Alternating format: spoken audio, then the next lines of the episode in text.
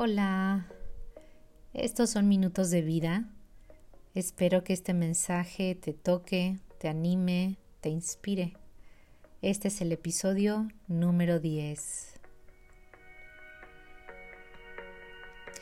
Y hoy quiero hablarte de algo que hace unos días, después de ver esto que te voy a platicar, me hizo pensar en qué es lo que podemos hacer para que las cosas cambien.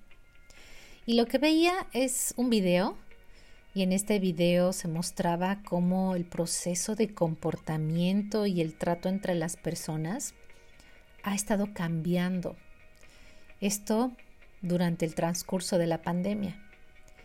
Ha pasado de una situación de intranquilidad a irritabilidad, también a enojo, incluso a la agresión. Todo esto en casa o entre la familia o fuera de casa, en el trabajo y diferentes actividades. Vivimos tensos y nos ponemos intensos. Cuando algo nos disgusta, estarás de acuerdo conmigo que a veces inconscientemente buscamos con quién desquitarnos. ¿Has sentido que alguien se desquita contigo? con los que convives o también con los que no conoces. Si vas a arreglar algún asunto, algún servicio que necesitas, ¿y qué tal cuando percibes el mal humor de la persona que te atiende?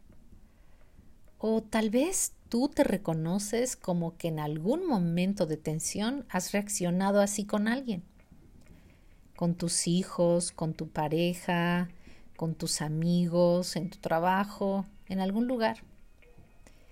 El reto que tenemos es frenarnos. El reto es, a pesar de la frustración, luchar para tener una reacción no conforme a nuestras ansiedades, sino conforme a lo que es correcto delante de Dios. Y una forma que nos muestra la Biblia está en Mateo 7:12. Es lo que le llaman algunas traducciones bíblicas la regla de oro. Haz a los demás todo lo que quieras que te hagan a ti. Esta es la regla y este es el reto. ¿Cómo te gustaría que sucediera si tú estuvieras del otro lado? Esta palabra nos anima a detenernos y pensar unos minutos. La forma en que voy a tratar al otro tiene que ser proporcional a como quisiera ser tratado yo. Piensa, ¿con cuánta paciencia te gustaría ser tratado?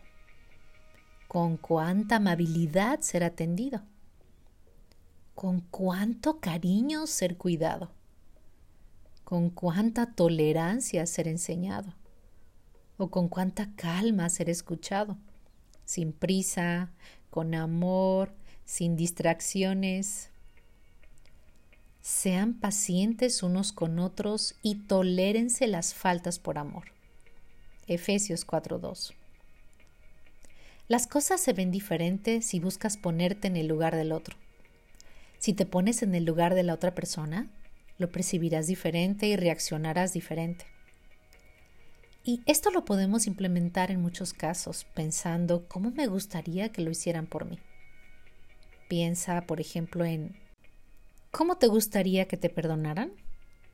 ¿Cómo te gustaría ser perdonado? Haz al otro tal y como te gustaría que lo hicieran contigo. Perdónense unos a otros. ¿O cómo te gustaría que te ayudaran? ¿De qué manera ayudarías a alguien que lo necesita pensando hacerlo como si fueras tú?